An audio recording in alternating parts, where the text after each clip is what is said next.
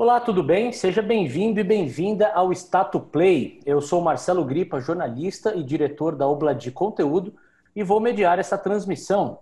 Você está na plataforma de conteúdos online da Stato e hoje nosso tema é vídeo entrevista e vídeo currículo, dois termos que vêm ganhando tração no mercado de trabalho ultimamente, principalmente por causa da pandemia do coronavírus. Neste conteúdo, nós vamos revelar os segredos e também as boas práticas para atender às exigências das empresas nestes dois formatos que são alternativos na hora da apresentação profissional. Para discutir esse conteúdo, eu convido o time de recrutamento e seleção da consultoria InterSearch. Apresento a vocês Ariana Lopes, Kathleen Serafim, Leila Lins e Monalisa Santana. Muito obrigado pela participação de vocês. Acho que a gente que agradece. É um é tema bem atual e que eu acho que a gente tem bastante para compartilhar. Agradeço também pela, pela oportunidade de participar e acredito que temos muito aí a contribuir. É um tema muito interessante também para falar. Muito Obrigada bom. aí pelo convite, gente. É um prazer participar dessa gravação. É, eu agradeço também o convite, é extremamente importante discutirmos esses assuntos e acredito que vai agregar bastante para o mercado. Bom, a gente sabe que o formato de vídeo entrevista não é exatamente novo no mercado, mas ganhou força agora com a pandemia, uma vez que as pessoas têm evitado se deslocar para as empresas. Leila, como você avalia a aceitação da vídeo entrevista por parte das empresas hoje em dia? Olha, eu diria que a aceitação se tornou a melhor opção, né? Em tempos de pandemia, acaba que é uma forma prática e que garante a segurança de todos os envolvidos. Então, é um formato, como você falou, que não é novo, é, mas sem dúvida está sendo muito mais a, a, utilizado atualmente por uma necessidade real de, de continuar os processos. Acho que a gente tem esse papel de ajudar as empresas a encontrar as pessoas certas no momento certo. E isso garante com que o negócio continue andando. Agora, a videoentrevista ela é tão eficiente quanto uma entrevista presencial? É, eu gostaria de entender o que vocês, que são especialistas aí na área de recrutamento e seleção, observam em um encontro profissional por vídeo. Ariana. Vamos lá. Sim, ela é, ela é tão eficiente quanto uma entrevista presencial, pois é, pelo vídeo, assim como na entrevista presencial, a gente consegue identificar o perfil do candidato. E, e, assim a gente consegue identificar os gatos dos candidatos através da fala, do comportamento dele e, e, observar também a postura comportamental, como ele se comporta por trás das câmeras, né? E saber se ele ver se ele está olhando para a câmera, se ele está atento nas, na, nas minhas perguntas, saber se ele está presente ali, entendendo o que a gente quer passar, o que, eu, o que ele quer passar para mim, se eu estou entendendo também. Exatamente. É, existem nuances que a gente consegue perceber é, na presença física, sem dúvida nenhuma. É, com o vídeo, a gente também consegue notar expressões faciais, Exato. entonação de voz, e se de fato a pessoa está presente no ali e agora, né? Se ela está uhum. olhando para a câmera, se ela está interagindo com a gente. Então, óbvio, é, como psicólogas, a gente sabe que existe uma facilidade em observar o comportamento presencial, mas não quer dizer que numa entrevista com, com câmera a gente também não consiga perceber é, alguns fatores relevantes dentro do processo seletivo também. E o que é interessante notar é que o olhar para a câmera numa vídeo entrevista pode ser complicado porque a janela de bate-papo, é, que é por onde a gente vê a outra pessoa, ela fica abaixo da câmera, né? Então é, é um desafio ficar oscilando entre esses dois pontos de contato. Exatamente. É um bom ponto, é um bom ponto. E dependendo do computador, às vezes fica ainda mais embaixo, né? Ou se você está com, dependendo do dispositivo, se você está com celular ou iPad. Talvez a observação que a gente faça é que não desviar o olhar. Tipo, estou aqui, eu estou olhando uma janela, ou abri um, um, uma outra questão aqui no WhatsApp. É, então a gente consegue ver quando a pessoa está concentrada de fato. É, talvez uma dica seja aproximar a janela o máximo possível da câmera. Bom tá, sendo, mais, sendo mais específico agora, é, Ariana, continuando com você. o que fazer e o que não fazer nesse formato? A gente brinca que essa pergunta é de um milhão de dólares. Quais são os segredos que todos os candidatos precisam e querem saber? Bom, primeiramente, o, o, vamos, vamos falar aí do que fazer, né? Eu acho que de início, é, quando você é convidado para uma, uma entrevista via vídeo, você tem que se preparar para ela, né? Um dos pontos que a gente sempre destaca é preparar o, o seu, o seu material de utilização. É, computador, verificar se a internet está ok, é, o ambiente onde você está, se é um ambiente mais tranquilo, calmo se onde você está você não vai ser é, incomodado, alguém vai vir te chamar e, estar atento, né? No, no, no na, na, mensagem enviada para saber se ele precisa entrar em algum link ou não e se sim, é, instalar antes, verificar se está funcionando a câmera, o áudio, para que tudo ocorra bem e não tenha imprevistos na hora da conversa, né? E o que não fazer é, é, o, é o inverso, né? Não se preparar para essa reunião, para essa conversa. É, não estar atento às ferramentas de utilização e não preparar o ambiente no qual ele está, não se, não se, se vestir, colocar um, uma, uma roupa apropriada para a entrevista, porque a gente nunca sabe qual é o comportamento de quem está por trás das câmeras, né? O que, que ele vai pensar. Então, é importante ele pensar num todo. Uhum. Eu vou pegar esse gancho que você falou da roupa adequada para falar sobre as diferenças entre os segmentos de mercado. Leila, o estilo da entrevista por vídeo varia de acordo com, com, com, cada tipo de atuação? Por exemplo, tem aquele que é mais descolado, como o mercado de tecnologia, ou de repente um mercado um pouco mais sério, ou percebido como tal, como é a engenharia? Exato. É, pode, pode variar sem dúvida, de acordo com o mercado. É, incluiria também, por exemplo, escritórios de advocacia que tendem a ser mais formais, para fazer uhum. um outro paralelo. Agora, um, um, outro aspecto que a gente precisa notar é também qual é o nível, qual é a posição que você está aplicando, porque aí as expectativas também estão de acordo com, com isso. É, então, acho que a nossa recomendação aqui é sempre importante você estudar um pouco sobre a empresa, é, conhecer um pouco sobre como é a cultura e, e quem são as pessoas que estão lá dentro.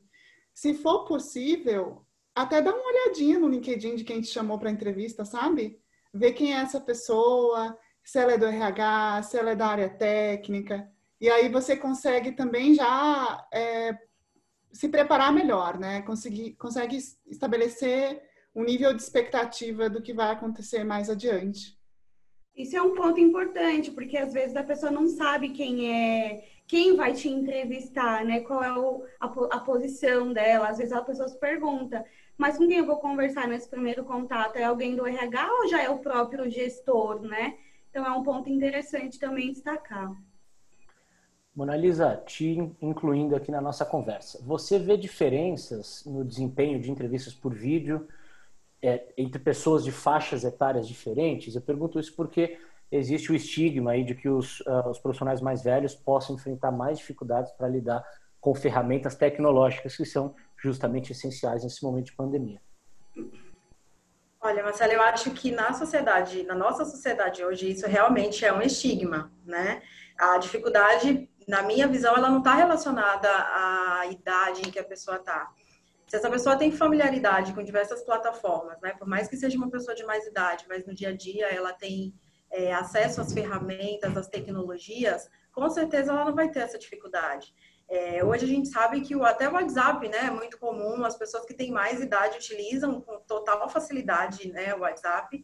Então, essa dificuldade ela vai existir de acordo com qualquer tipo de pessoa, com qualquer idade, desde que ela não tenha a familiaridade com as tecnologias, com as ferramentas. Então, não está mais relacionado à idade que essa pessoa teria. Exato. É... Pode, pode seguir, Leila. o que a Mona falou é bem importante porque a gente tem visto isso na prática, né? Então, às vezes, a gente uhum. convida pessoas para entrevista que tem, sei lá, uma faixa etária ali por volta dos 20 anos e, e tem dificuldade com as plataformas e não consegue, e, e o link diz que não funciona ou não se prepara adequadamente. Enquanto tem gente que tem, sei lá, assim, tem, tem diretores, tem VPs, é, posições de níveis mais altos e pessoas com faixa etária mais alta também, por volta de 50 anos ou mais, que consegue se sair super bem, porque aquilo ali está no dia a dia, está na prática da, da pessoa. Então, acho importante assim reforçar que independe da idade e tem muito mais relação com a facilidade de utilizar ferramentas tecnológicas. Exatamente. E como agir quando o candidato tem dificuldade uh, ou alguma limitação de, de conhecimento dessas ferramentas tecnológicas? Na prática, ele começa a entrevista em desvantagem em relação aos outros candidatos, Manalisa? Olha, é, isso ainda tem acontecido, né? Até porque, como a Leila destacou no início, é, não é um modelo novo, a vídeo entrevista, mas nós estamos utilizando muito mais agora por conta do nosso momento atual. Então, tem ainda alguns candidatos que não se atentam, talvez que precisa baixar um aplicativo, é, quanto tempo vai levar para que essa plataforma, né, que ele consiga se conectar, entrar na sala de reunião. Então, ainda tem acontecido esses, esse, essas questões. E são várias as plataformas também que a gente pode utilizar.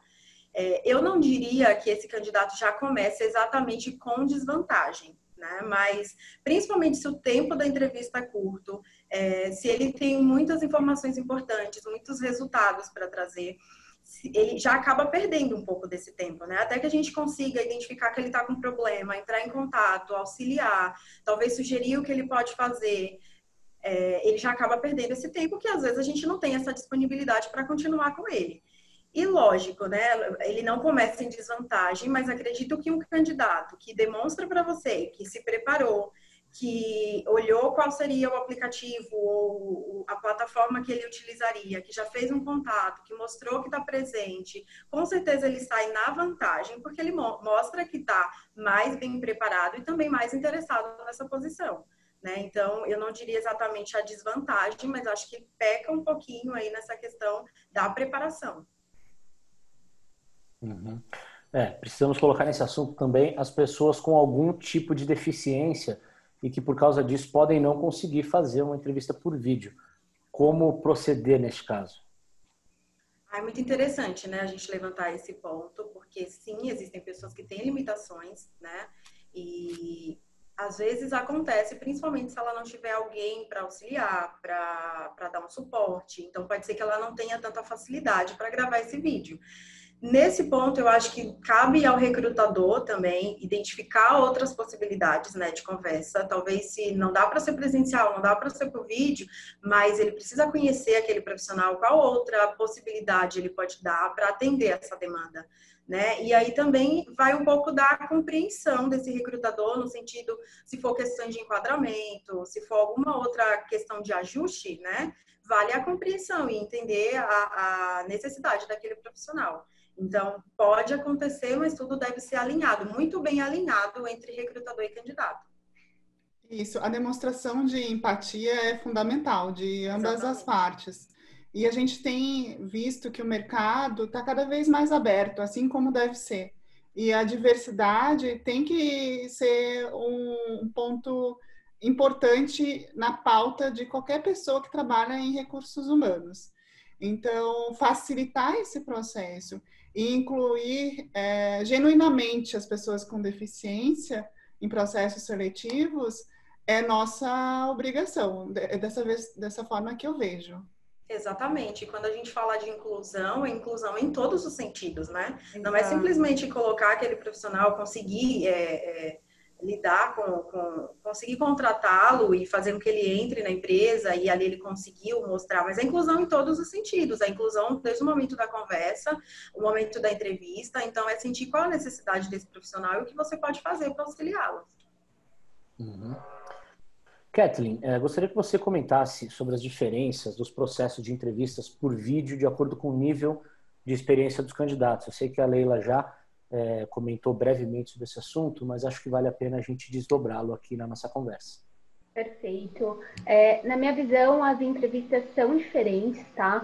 É, atuamos em diferentes níveis. Por exemplo, a entrevista de um diretor ela é totalmente diferente de uma entrevista de um analista. Conforme a senioridade do profissional, por exemplo, um especialista, um coordenador, as informações elas são mais direcionadas. É, visamos informações gerenciais, informações de gestão de equipe, de resultados. e etc. Quando se trata de uma posição administrativa, mais operacional, as informações são mais técnicas, né? São dados do dia a dia. E, além disso, é, o profissional tem que se preparar para essa entrevista, independente do nível ou não, e é importante considerar a empresa, o perfil da posição, ler antes o descritivo, para na conversa estar preparado. Leila, você tem experiência internacional em recrutamento e seleção, e a gente sabe que tem muita gente que sonha com emprego fora do país. É, o processo é o mesmo para uma posição, neste caso? É, quais são os critérios mais importantes a se considerar? É, eu acho que essa pergunta tem tudo a ver com a, com a última resposta ali da Kathleen, também de acordo com o nível. Então, tem essa, essa diferença e tem a diferença de cultura. De acordo com o país, tem legislações próprias. Então, eu diria assim, ó, de, de acordo com o nível, por quê? Porque processos de um nível de contribuidor, contribuidora individual, é muito voltado para esse lado técnico que a Kathleen abordou, independente do país, mas basicamente vão querer saber se você é, tem experiência, certificação em determinados tópicos. Agora, se for uma posição de, de gestão, enfim, para cima, é totalmente voltado realmente para a liderança de pessoas e para resultados. O que difere quando é em outro para outro país, seja o candidato ou a candidata, ou seja a pessoa de recursos humanos que está conduzindo, é que cada país tem legislações próprias. Então, por exemplo, aqui no Brasil é possível perguntar qual é a sua última remuneração. O mesmo não se aplica para alguns países na Europa. É, aqui no Brasil ou na cultura latina ainda é muito comum fazer perguntas para entender ah, questões pessoais. E nos Estados Unidos, por exemplo, já não se aborda esse lado, por questões é, de tanto de legislações quanto questões éticas. O que eu diria é assim, do ponto de vista de recursos humanos, é, evitar vieses inconscientes é fundamental. Então, sempre que for possível, é, não fazer perguntas que possam ser entendidas como inapropriadas pela outra parte. E se você está participando como candidato ou candidata em um processo de seleção, se atentar às perguntas que estão sendo feitas para responder é, de uma forma é, objetiva, mas trazendo também um pouquinho de quem você é. Então, é, com transparência, com naturalidade, evitar um pouco desse discurso ensaiado e pronto, porque isso também pode ser percebido. Interessante. É, além da vídeo entrevista, nós vamos abordar aqui também o vídeo currículo, a partir de agora na nossa conversa, que é outro tópico bastante interessante. Leila, continuando com você, é, qual é a demanda real hoje do mercado de trabalho para formatos alternativos de apresentação do currículo, como esse modelo por vídeo. Depende do setor ou não, gostaria que você compartilhasse um pouco da sua experiência, do que você tem testemunhado recentemente.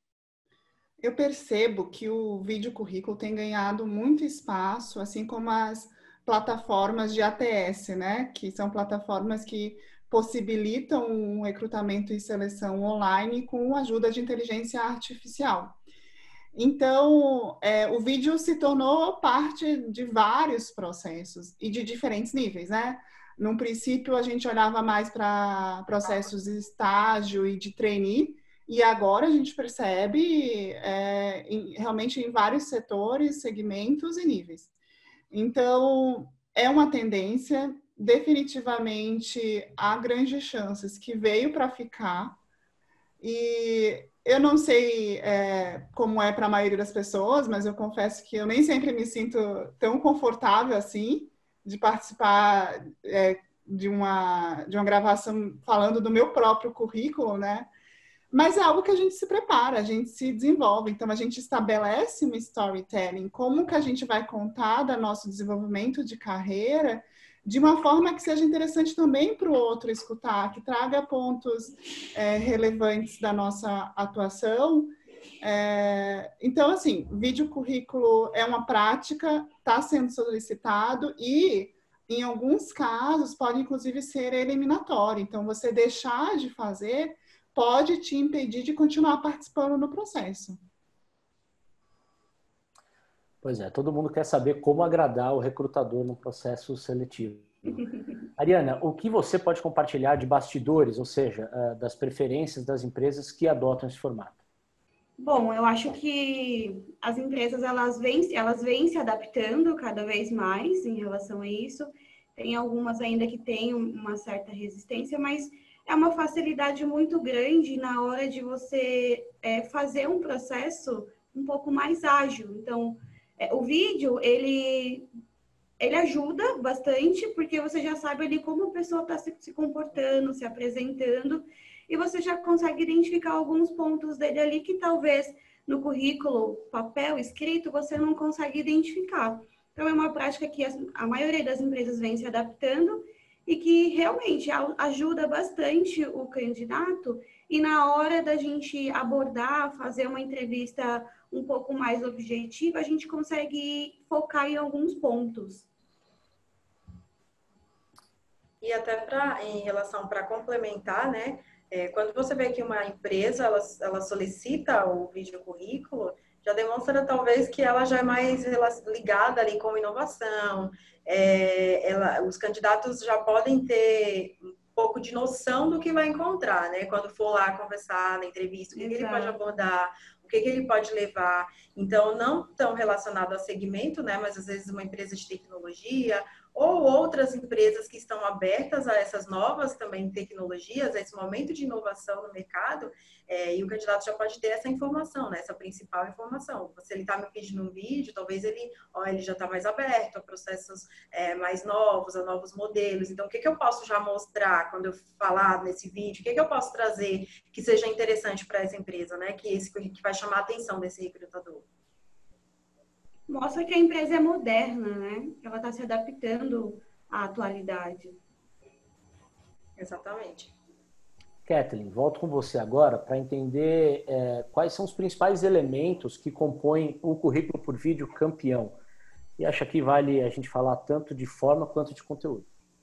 Perfeito. Uh, o vídeo currículo é a identidade do profissional no mercado é, neste contexto, é ideal que o candidato conheça suas habilidades e busque destacá-las. Então, o que eu faço melhor? Além disso, é importante ter uma breve apresentação, que essa pessoa fale da sua parte pessoal, da sua formação, as empresas em que atuou e os seus principais resultados.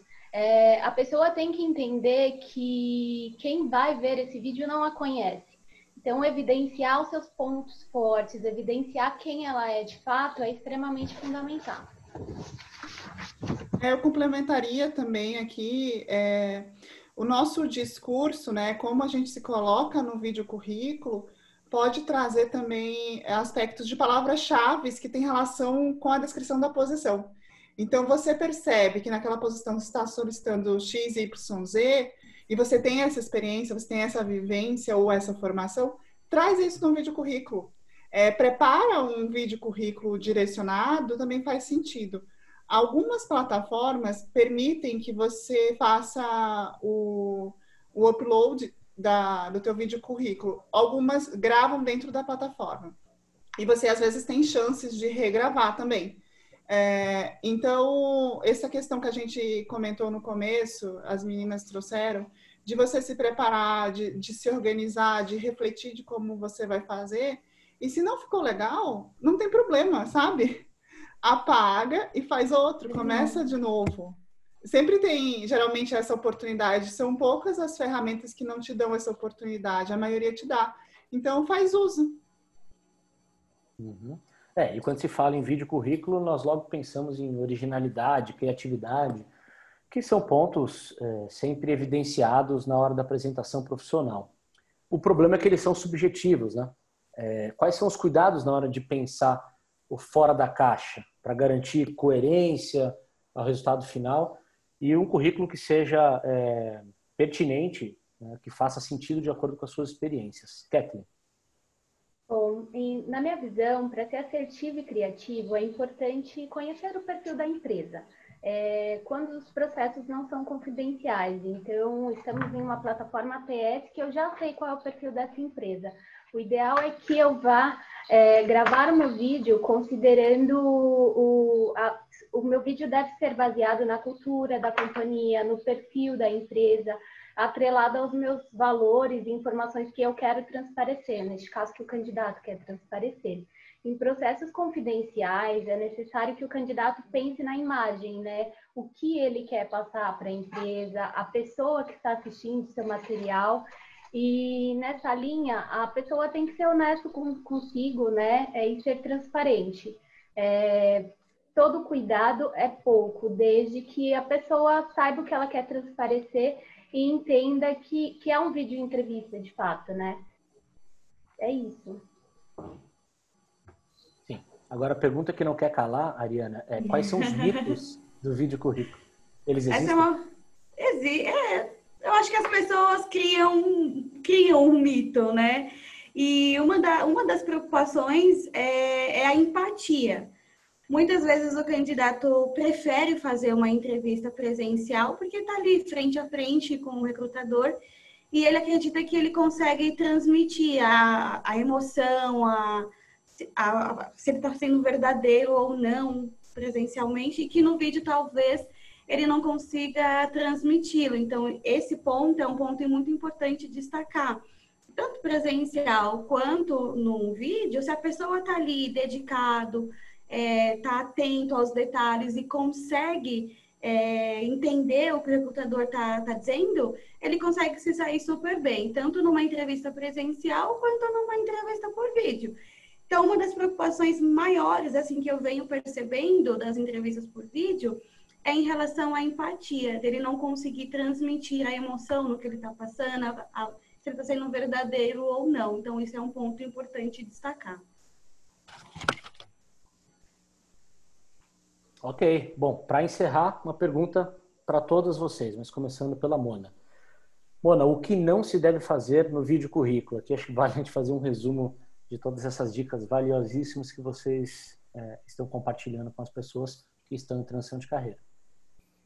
É, exatamente, acho que é um resumo de tudo aquilo que a gente já falou né, aqui na, na conversa. É, o profissional ele não pode encarar o vídeo currículo como uma oportunidade assim para ser diferente, para inovar, e sair, acabar é, fazendo isso de forma contrária, né? Então, lembrar que o tempo, o tempo é curto, geralmente o tempo é curto, é, pode ser a única oportunidade que ele tem para que o recrutador é, chegue até ele. Então, como a Leila falou, pode ser que seja uma parte eliminatória. Então, ele precisa pensar muito bem no que ele vai falar. É, então, pensar na preparação, né? Não gravar em ambientes barulhentos, não gravar na rua, é, não pensar também o que, que você vai trazer. Então, você precisa olhar o seu discurso, você vai pensar o que, que você tem de melhor para apresentar naquele, na, na, no vídeo.